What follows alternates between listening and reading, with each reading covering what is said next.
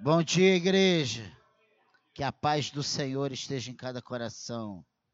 Abra sua Bíblia no livro do profeta Ageu, no capítulo 2.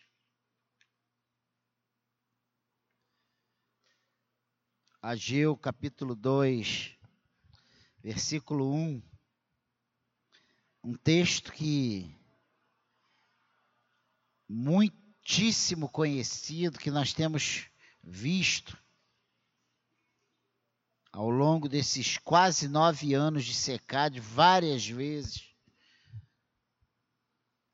que nós vamos rever nessa manhã,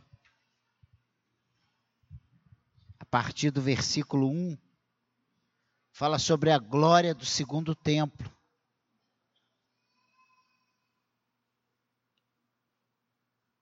E diz assim: No segundo ano do rei Dari, no sétimo mês, ao vigésimo primeiro do mês, veio a palavra do Senhor por intermédio do profeta Ageu, dizendo: Fala agora a Zorobabel, filho de Salatiel, governador de Judá, e a Josué, filho de Josadaque, o sumo sacerdote, e ao resto do povo, dizendo: Quem dentre vós que tenha sobrevivido contemplou esta casa na sua primeira glória? E como vedes agora? Não é ela como nada aos vossos olhos? Ora, pois, sê forte, Zorobabel, diz o Senhor, e sê forte, Josué, filho de Josadaque, o sumo sacerdote, e tu, todo o povo da terra, sê forte, diz o Senhor, e trabalhai, porque eu sou convosco, diz o Senhor dos exércitos. Segundo a palavra da aliança que fiz convosco, quando saístes do Egito, o meu espírito habita no meio de vós, não temais. Pois assim diz o Senhor dos exércitos: ainda uma vez, dentro em pouco, Farei abalar o céu, a terra, o mar e a terra seca.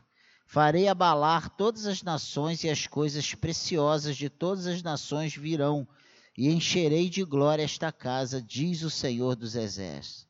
Minha é a prata, meu é o ouro, diz o Senhor dos Exércitos.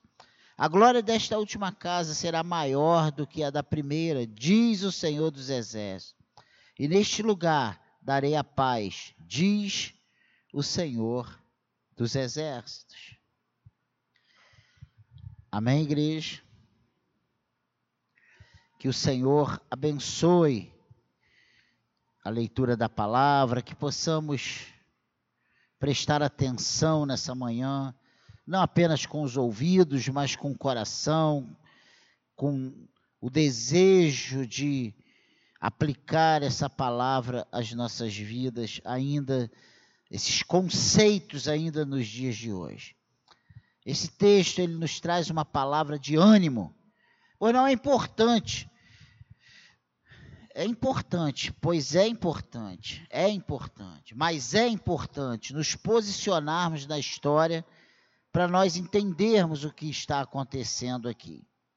O profeta Ageu, ele é levantado por Deus num período em que o povo de Israel após o cativeiro da Babilônia, volta para Jerusalém, sob a liderança de Zorobabel, e começa a reconstrução do templo, construído por Salomão e que fora totalmente destruído por Nabucodonosor, rei da Babilônia.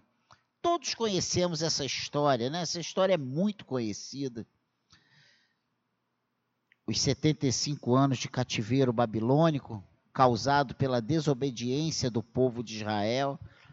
Nós vemos ao longo de toda a história da igreja ali, da, da história da igreja, não, a história do povo de Israel ali no Antigo Testamento, vários profetas se levantando, desde lá de Jeremias, e vem falando sobre esse, esse cativeiro, né? Que seria de 75 anos, que o povo, Deus mostrando os problemas, o porquê dele estar dessa forma em relação ao povo, mas o povo não estava nem aí, achando que isso nunca iria acontecer. A reconstrução do templo foi a razão principal pela qual voltaram do exílio, né? E se você for ver lá em Esdras, em Neemias, você vai ver essa história, né? Como, como o desenrolar, como Deus, com mão poderosa, tira esse povo da escravidão e faz com que ele volte para Jerusalém para reconstruir esse templo. Mas já haviam passado 15 anos que foram lançados alicerces desse segundo templo. Só que a obra estava parada. E um detalhe: quando quem quis construir esse primeiro templo, o primeiro templo, para colocar a arca da aliança, foi Davi. E Deus falou para Davi: Não, você não vai. Quem vai fazer construir esse templo aí vai ser seu filho, Salomão.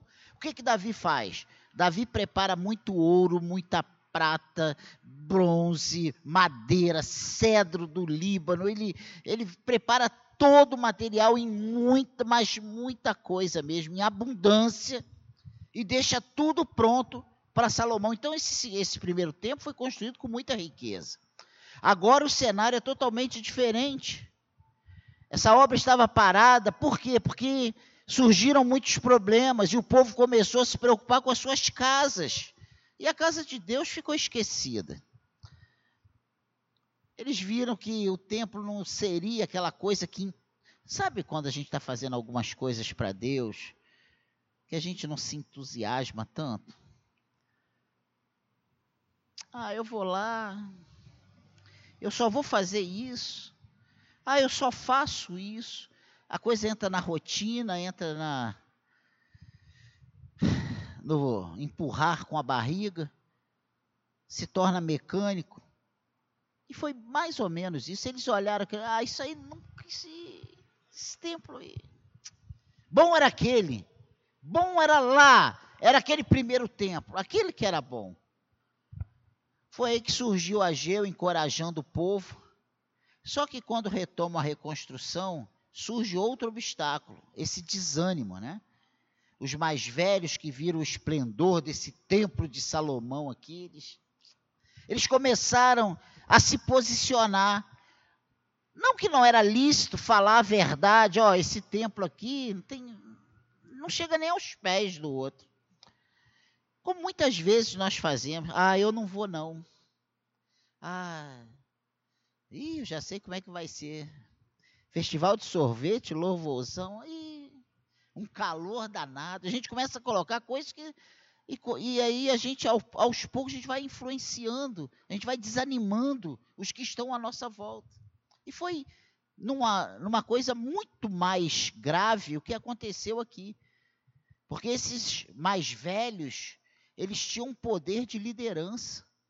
Eles eram referências naquela época da cultura de Israel. Os, os mais velhos, eles eram ouvidos. Não era como a gente faz hoje. Né? Você está velho. Não, sabe, não é assim que a gente hoje, muitas vezes, a juventude hoje age. Como se o velho fosse ultrapassado e não soubesse o que estava falando. Só que acontecia que eles, por terem ficado grandemente decepcionados com o novo, não se comparava em nada né, com o que eles já tinham visto. Eles começaram a falar isso, não que era impróprio, é, ilícito, mas aos poucos eles passaram a ser uma influência negativa para os demais e isso causou um desânimo. Eles falaram: vou cuidar da minha casa. Minha casa está ruim, meus filhos estão dormindo lá amontoados. Eu vou preparar minha casa, eu vou forrar minha casa, eu vou preparar. E começaram a cuidar dos seus interesses, como muitas vezes nós fazemos ainda hoje era inferior no tamanho, na suntuosidade da alvenaria, os próprios alicerces eram bem menores, seus recursos eram bem limitados, não tinha uma arca, e tudo que se relacionava com as funções do sumo sacerdote tinham se perdido. Os, utensílios da casa tinham sido levados por Nabucodonosor, estavam colocados lá num templo pagão. Então, eles não tinham nenhuma expectativa. Esses pessimistas frearam o entusiasmo dos edificadores.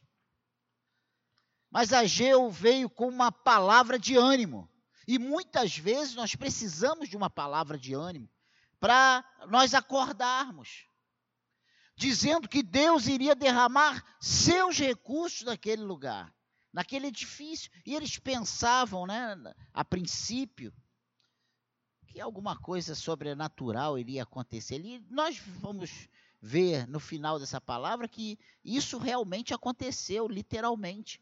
Mas o profeta não estava falando só de suntuosidade ou de coisas maiores, somente no sentido de ouro, prata, bens humanos, perecíveis, materiais.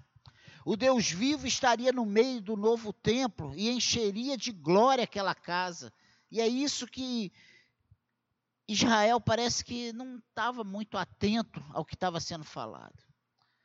O que Deus fala, ele cumpre, muitos anos depois, esse, o Herodes, o grande, já pós-Cristo, depois que Jesus morreu, ressuscitou, ele reformou totalmente esse templo e tornou esse edifício insignificante numa das maravilhas do, do mundo da antiguidade. Então você vê que, mesmo literalmente, foi cumprida essa palavra. Embora nós vamos ver que coisas muito maiores aconteceram antes dessa grande reforma, antes desse templo ser todo revestido de ouro, mesmo antes de ser, ter um reconhecimento e, e ser visto como uma maravilha do mundo antigo, ele teve coisas muito mais valorosas, muito mais importantes. A glória da última casa foi maior do que a da primeira, pois nesse templo que Jesus foi foi que Jesus foi apresentado quando menino, lá em Lucas, no capítulo 2, e aí nós vamos ver algumas referências. Você vê que esse templo, Jesus é levado a esse templo e ele é apresentado. Olha o que, que diz aí Lucas 2, 22. Passados os dias da purificação deles, segundo a lei de Moisés, fala o subtítulo é a apresentação de Jesus no templo. Levaram-no a Jerusalém para o apresentarem ao Senhor conforme o que está escrito na lei do Senhor, todo primogênito ao Senhor será consagrado, e para oferecer um sacrifício, segundo o que está escrito na referida lei, um par de rolas ou dois pombinhos. Então, Jesus, ele foi apresentado nesse templo. Só isso já era uma coisa muito maior do que tinha acontecido até então. O próprio Deus encarnado, ele é apresentado nesse templo. Foi nesse tempo que Jesus ensinava, e aqui em Lucas, lá no capítulo 21, você acompanha aí comigo, vira aí algumas páginas à frente. Lucas 21, no versículo 37 e 38, o povo vai ter com Jesus para o ouvir. O ouvir aonde? Olha o que diz aí. Jesus ensinava todos os dias no templo mas à noite, saindo, ia pousar no monte chamado das Oliveiras. E todo o povo madrugava para ir ter com ele no templo, a fim de ouvi-lo. Olha que coisa importante, olha a importância desse segundo templo. Foi nesse templo que Jesus curou várias pessoas. E se você voltar aí no, no, no Evangelho de Mateus, no capítulo 21, você vai ver isso. E eu quero que você leia comigo isso. Mateus 21, versículo 14. Olha o que, que diz aí. Vieram a ele no templo cegos e coxos, e ele os, e ele os curou. Foi nesse templo que os apóstolos ensinavam, oravam e curavam. E aí você já, depois de Jesus ressurreto, depois que os apóstolos já estavam já cheios do Espírito Santo, já em atividade, fazendo, dando continuidade ao que Jesus ensinou. Olha o que ele, olha o texto aí.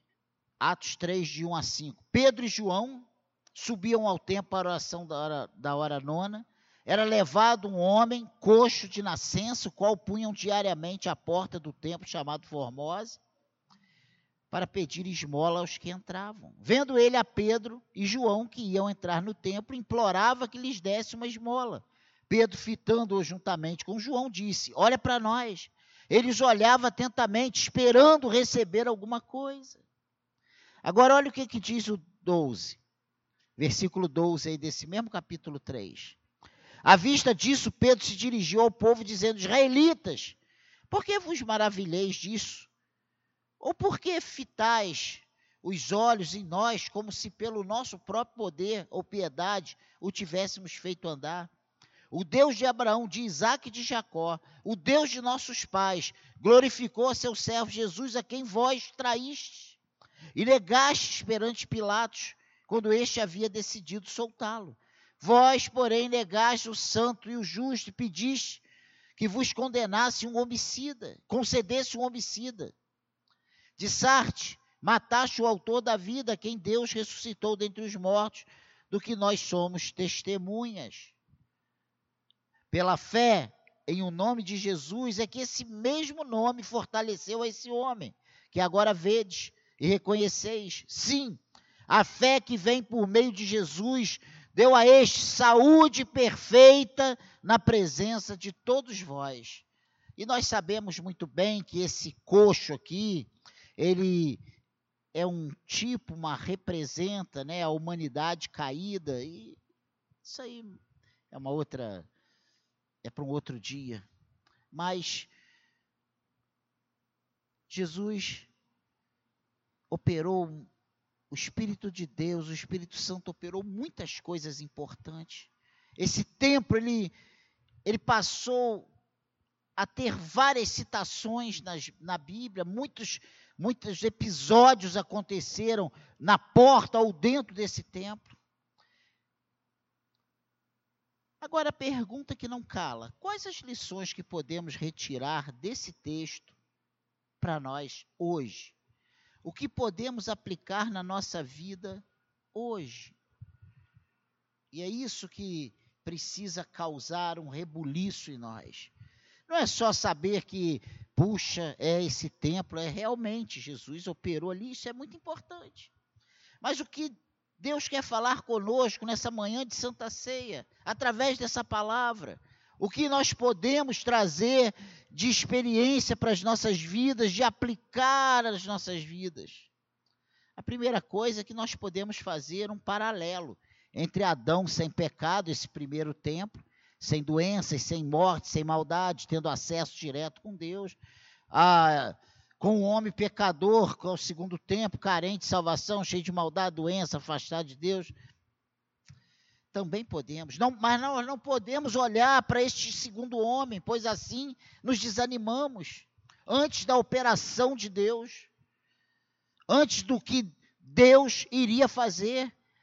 E foi exatamente nesse contexto que Ageu entra para profetizar. As pessoas estavam olhando esse templo sem beleza, sem glamour, sem expectativas, exatamente como eu e você. De repente você está olhando com os olhos daqueles velhos e se entristecendo com a sua condição hoje. Quando você olha para dentro de você, o que você vê? Mas o que eu quero te dizer é que Deus, Ele pode fazer na sua vida coisas que olhos não viram, ouvidos não ouviram, nem mente humana conseguiu imaginar, nem coração humano conseguiu pensar, sentir, planejar, sonhar.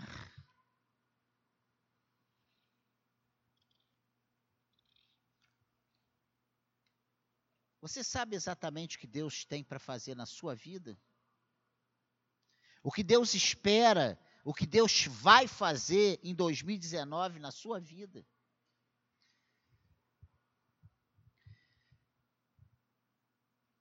Aqui nesse versículo 4, olha que coisa interessante. No finalzinho do 3, ele faz três perguntas. Quem dentre vós que tenha sobrevivido contemplou essa casa na sua primeira glória? É uma coisa interessante. É uma referência. Como vedes agora? É a realidade. Não é ela como nada aos vossos olhos? Ele pergunta isso.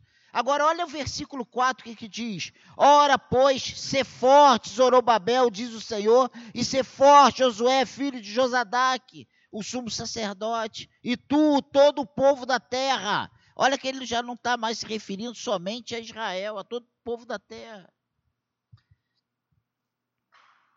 Ou da terra de Israel. Se forte, diz o Senhor, e trabalhai porque eu sou convosco, diz o Senhor dos Exércitos. O Senhor diz: ser forte, eu sou convosco.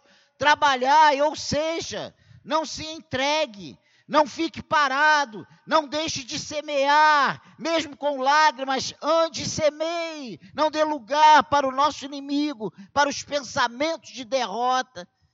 Não olhe para as suas limitações. Olhe para o que Deus é capaz de fazer na sua vida.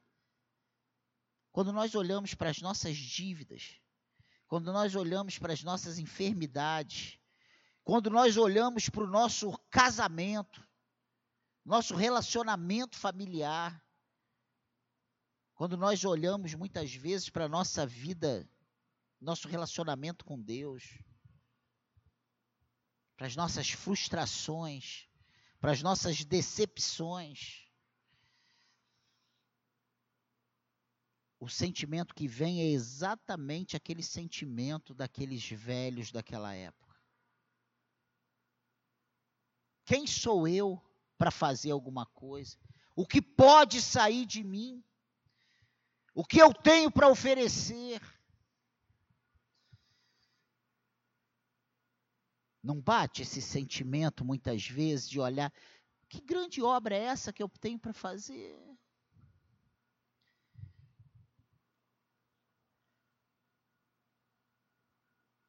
Será que se olharmos para o tamanho da nossa igreja, a gente pode sonhar com uma grande obra nesse bairro?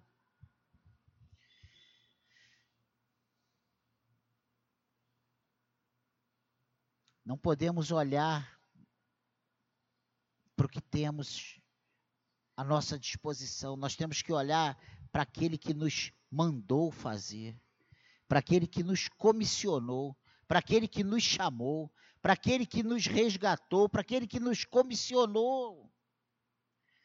O Senhor diz aqui muito claro: olha, ser forte, Zorobabel, diz o Senhor, e ser forte, Josué, filho de Josadac, o sumo sacerdote, e tu, todo o povo da terra, ser forte, e trabalhai, e fazei a sua parte. O problema é que nós olhamos para a nossa incapacidade e nós paramos, congelamos, desanimamos, desistimos. Ah, não vou fazer nada, não vai adiantar de nada que adianta um só fazer? Quantas vezes bate esse sentimento em nós? O que, que adianta um só fazer? Não tem mais jeito. Esse, depois que inventaram esse tá ruim, não ficou bom para mais ninguém. Né? Esse não tem mais jeito. É uma coisa que invadiu a nossa, o nosso coração e a nossa mente. Eu não tenho expectativa. Como é, que, como é que vai acontecer uma mudança radical na minha vida, na minha igreja, na minha família, no meu casamento, no meu trabalho? Nós olhamos só as impossibilidades. Nós não olhamos o Deus que nós servimos. E o que Deus estava falando para esse povo é exatamente isso. Vocês estão olhando para os recursos que vocês têm, vocês estão olhando para a realidade que está diante de vocês, mas eu sou o dono do ouro e da prata, eu sou o Senhor de toda a terra.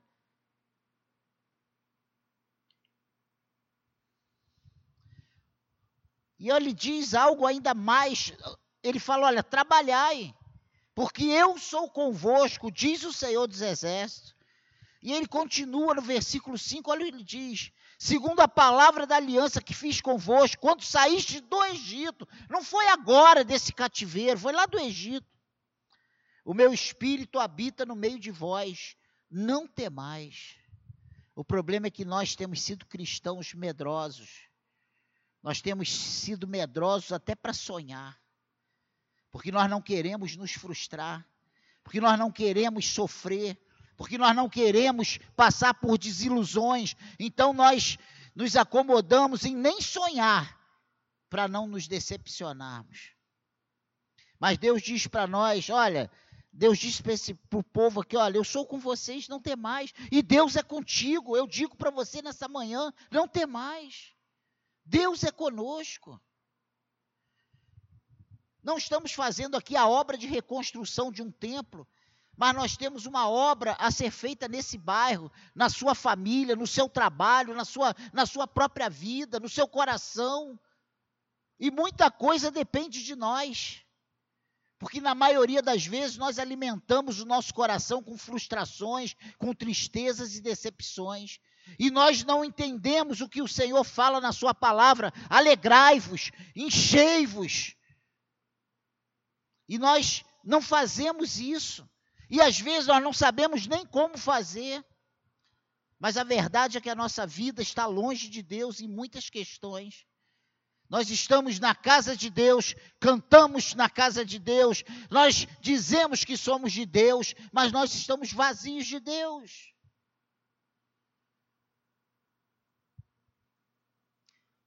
Porque nós olhamos para aquilo que está demarcado na nossa frente.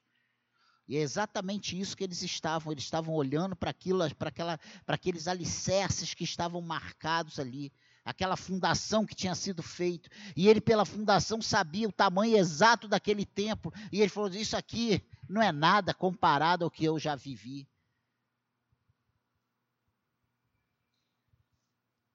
O Senhor diz: O meu espírito habita no meio de vós, não temais, não desanime com o nosso tamanho. Foi Deus que te trouxe para este lugar, e é Ele quem vai dar os recursos. Acredite nisso. Você é um recurso de Deus para este lugar. Que é isso, pastor? Eu vim aqui precisando de ajuda. Eu cheguei aqui todo arrebentado. Como eu vou? Você é recurso. Sabe por quê? Essa pessoa do seu lado está arrebentada e o outro atrás está arrebentado e o da frente está arrebentado. Só o Senhor é Senhor sobre todos nós. Essa é a realidade. É Ele que é tudo para nós, é Ele que nos segura, é Ele que nos sustenta. E ele diz aqui: não tem mais, porque eu sou convosco. Não tem mais, porque a aliança que eu já fiz com vocês, quando saíste lá do Egito, qual o Egito que nós saímos? Nós não saímos um Egito físico, de um Estado opressor, mas nós saímos de um Egito de pecado. O Senhor nos resgatou, o Senhor nos colocou num lugar aonde nós ouvimos da Sua palavra aonde Ele nos, nos deu um lugar para nos reunirmos, para prestarmos culto a Ele. Deus te ama. E a prova que Ele te ama é que Ele tem te sustentado. A verdade é que nós não entendemos o quanto somos importantes para Deus. Quando eu olho para Daniel, eu vejo incapacidade. É a realidade. E talvez quando você olhe para você, você veja incapacidade.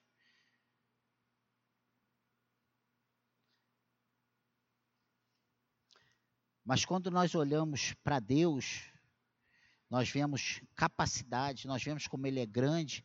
E quando olhamos para Deus em nós, o que Ele fez em nós, quando eu olho para o Daniel, nas mãos de Deus, aí eu falo assim: meu Deus, eu sou um milagre. Aí eu me vejo grande. Nós somos muito importantes para Deus. E não sou eu que digo isso, não. Olha o que diz aí em 1 Coríntios, capítulo 3. Por isso eu falei para você que era uma palavra de ânimo para nós nessa manhã. Nessa manhã de ceia, primeira ceia de 2019. Para muitos, o ano letivo, né, o ano ainda nem começou, né? Estão de férias, estão aproveitando, não sabem o que espera, ainda não tomaram grandes decisões esse ano. Mas Deus está no controle de tudo. Olha o que diz aqui 1 Coríntios, capítulo 3, versículo 16 e 17.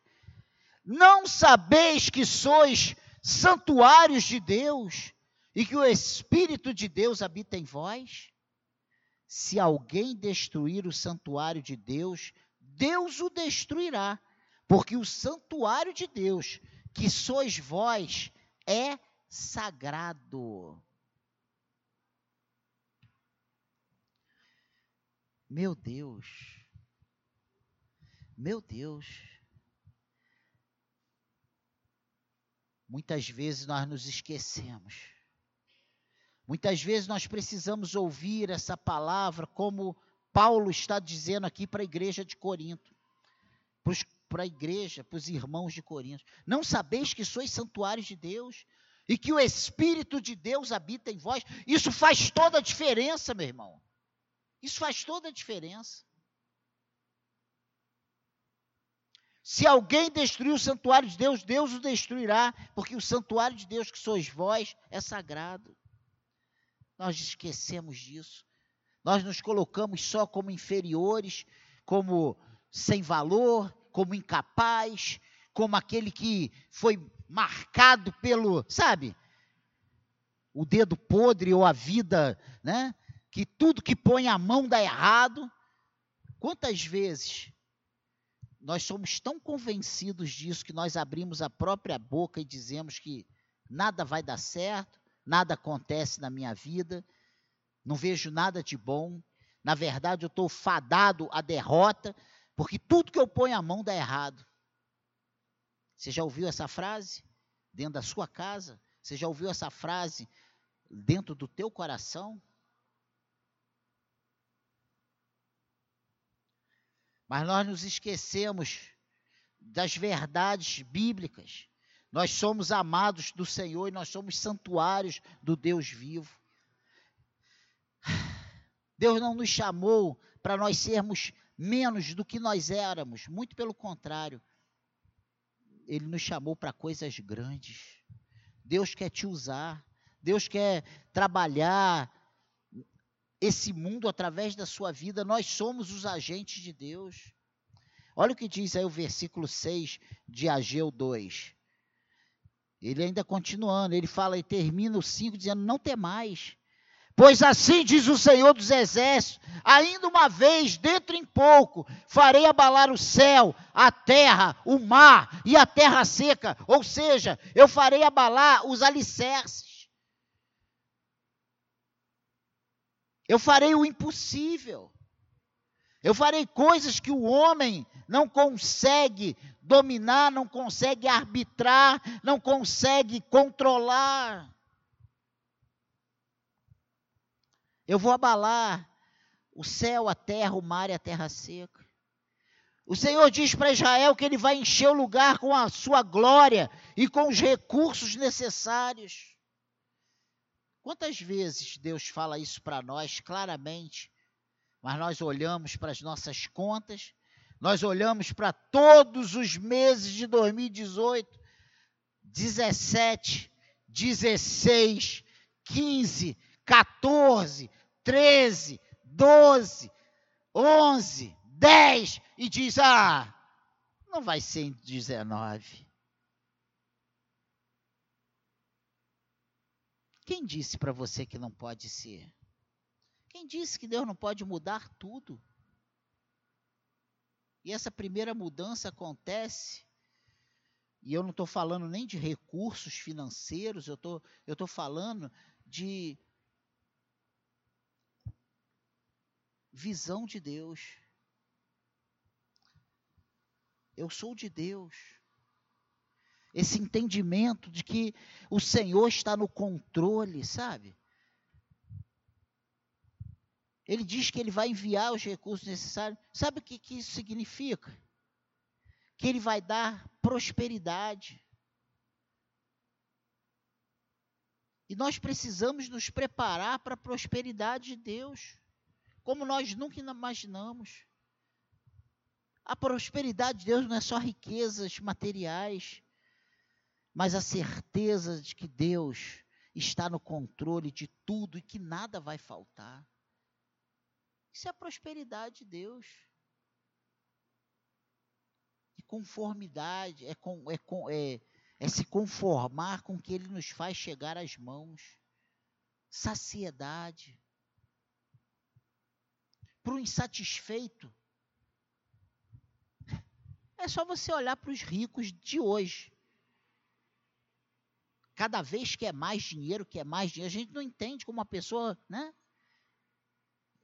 30 milhões não, não é suficiente, 50 não é suficiente, 100 não é suficiente, milhões. Ele quer sempre mais, mais, mais, mais, mais. O servo do Senhor, o povo de Deus, precisa ter essa certeza. Nós precisamos ter essa certeza que Deus está no controle de tudo e que nada vai faltar. Você é templo, morada do Espírito Santo. Eu estou com meu coração alegre hoje confirmado ali na porta, né? Pastor hoje está animado. Porque Deus tem grandes coisas para nós. Deus tem. E a nossa, e eu, acho que a coisa incrível é essa capacidade que Deus nos dá de a gente estar tá mal, sabe? Oh céus, é hoje. Ah, e daqui a pouco o Senhor começa a trabalhar o nosso coração, a gente do nada começa a se alegrar, se encher, e daqui a pouco nós temos a alegria do Senhor, que é a nossa força, e que nos faz andar altaneiramente, de cabeça erguida, consciente que Deus está trabalhando ao nosso, na nossa vida e Ele vai fazer o melhor para nós. E o melhor de Deus está por vir. E é verdade está por vir. Nós ainda não aproveitamos todo o melhor de Deus. Eu estou muito alegre. Embora com muitas preocupações, mas são pertinentes à, à, responsabilidade, ao que tem que ser feito. E a coisa pior que tem é você saber que você tem que fazer coisas que Deus quer que você faz e que às vezes não é o que você gostaria de fazer, não queria fazer, mas Deus quer que faça, são os conflitos humanos. São pertinentes. Isso acontece na igreja, acontece na sua casa, acontece na sua vida, no seu casamento, no seu trabalho, em todas as áreas das nossas vidas. Você será cheio de Deus, será muito usado e todos verão o agir de Deus sobre a sua vida não fala que é isso, pastor, comigo, não, porque Deus quer fazer isso com você. Deus quer fazer isso com você. A pergunta é: quem dentre vós que tenha sobrevivido contemplou essa casa na sua primeira glória? Como vedes agora? Não é ela como nada aos vossos olhos? Ah, pastor, eu já vivi dias maravilhosos. E a gente começa a sonhar, né? Eu já fui jovem, eu não tinha pressão alta, eu não tinha triglicerídeo alto, eu não tinha colesterol alto, eu não tinha glicose alta, eu era, eu era ativo, eu, era, eu fazia isso, eu fazia aquilo, eu era assim. E aí, se você olhar para isso, olha para o que tem por vir. Olha o que Deus quer fazer na sua vida. Deus tem grandes coisas para nós ainda nesta vida.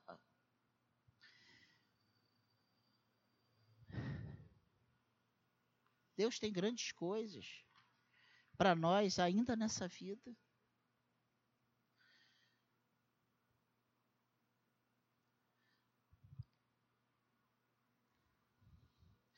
Deus tem tratado o meu coração com a Sua palavra. Porque muitas vezes nós não podemos, e aí a gente entende, né? Quando a Bíblia diz que o justo viverá pela fé. Aí a gente entende que a gente tem que viver rompendo em fé, de fé em fé. E o que é viver de fé em fé? Justo viver pela fé? O que, que é isso? É essa convicção que Deus te ama, que você é do Senhor, que Ele está no controle de tudo, que nós não podemos parar, que nós temos que trabalhar. Nós não. Olha só, a palavra dia 25, 20, 31. Trabalhar, olha, não pare. Quem anda, semeia, mesmo chorando, né? Ah, tá doendo? Quem anda chorando e semeando, voltará com alegria trazendo seus feixes. A resposta de Deus para o nosso trabalho. Aí a gente entende que o nosso trabalho para Deus não é vão. Né? Aí nós entendemos que Deus, que a vontade de Deus ela é boa, perfeita e agradável e que tudo coopera para o bem daqueles que amam ao Senhor. E aí a pergunta é: você ama o Senhor?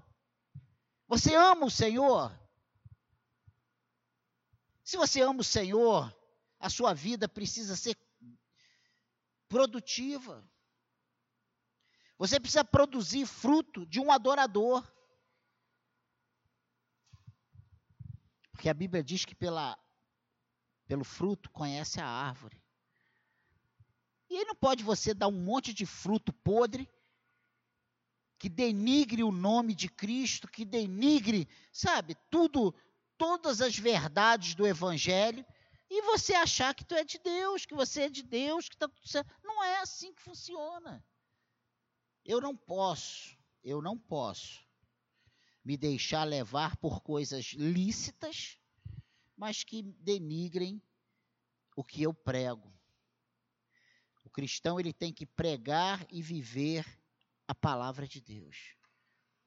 Você não voltando aqui para o texto, ele diz que a glória do segundo templo será maior.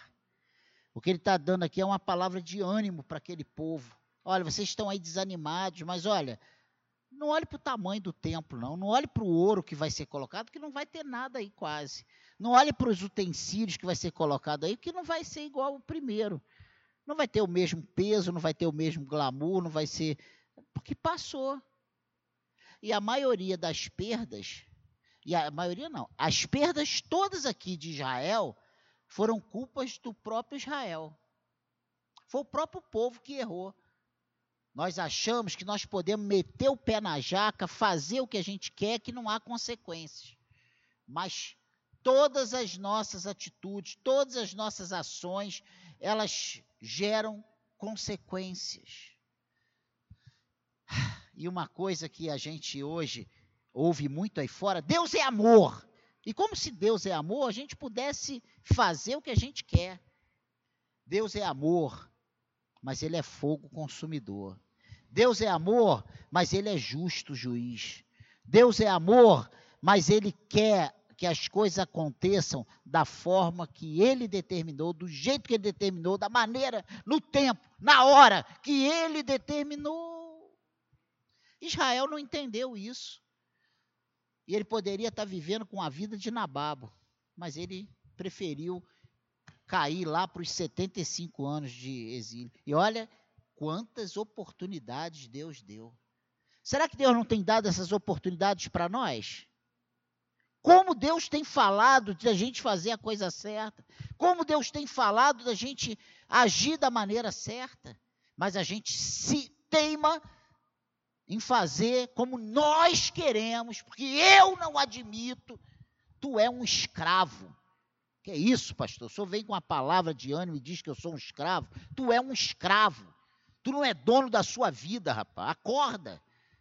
Parece chocante, mas é a verdade. Você é escravo de Deus. Deus é o Senhor da sua vida. E a gente acha que nós somos os donos, né? Eu vou fazer, eu des, eu, eu não quero.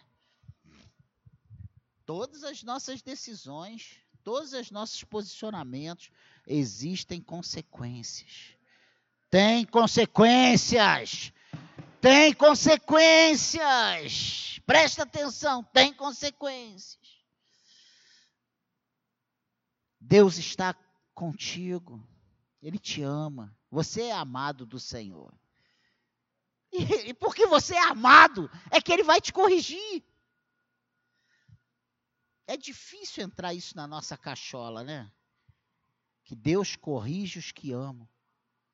Se você em 2019 insistir nas mesmas teimosias, nos mesmos posicionamentos, errando nas mesmas coisas, o final de 2019 será o mesmo de 2018, gente. Isso é porque Deus te ama. Ele vai te sustentar, ele não vai deixar você morrer de fome. Como ele fez com Israel aqui, mas existia um exílio. O exílio foi para matar o povo? Não. Foi para corrigir o povo. Até hoje Israel para pronunciar Javé,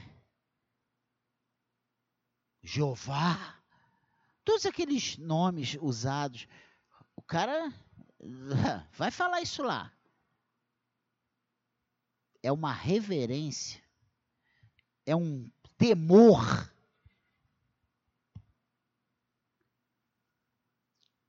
Aprendeu? O zelo era tanto que ficaram cegos. Mas tudo isso tem um plano de Deus, que era para cair para nós hoje. Era para cair para nós hoje. Era para nós hoje estarmos nessa rebarba. Amém, igreja? Você sabe qual era o meu desejo? É o meu desejo para 2019? Que nós sejamos a igreja que o Senhor espera que sejamos. Uma igreja presente, uma igreja feliz, uma igreja produtiva para a glória de Deus. Não é para a glória do Daniel, não. Ó, Deus me sustentou em 2018. Deus me sustentou em 17, 16, 15, 14, 13. Sabe quando que Deus vai me desamparar? Nunca. Sabe quando Deus vai desamparar você? Nunca. Mas nós poderíamos ter anos mais felizes anos mais produtivos. Produzir para Deus traz alegria para o nosso coração. Amém, igreja?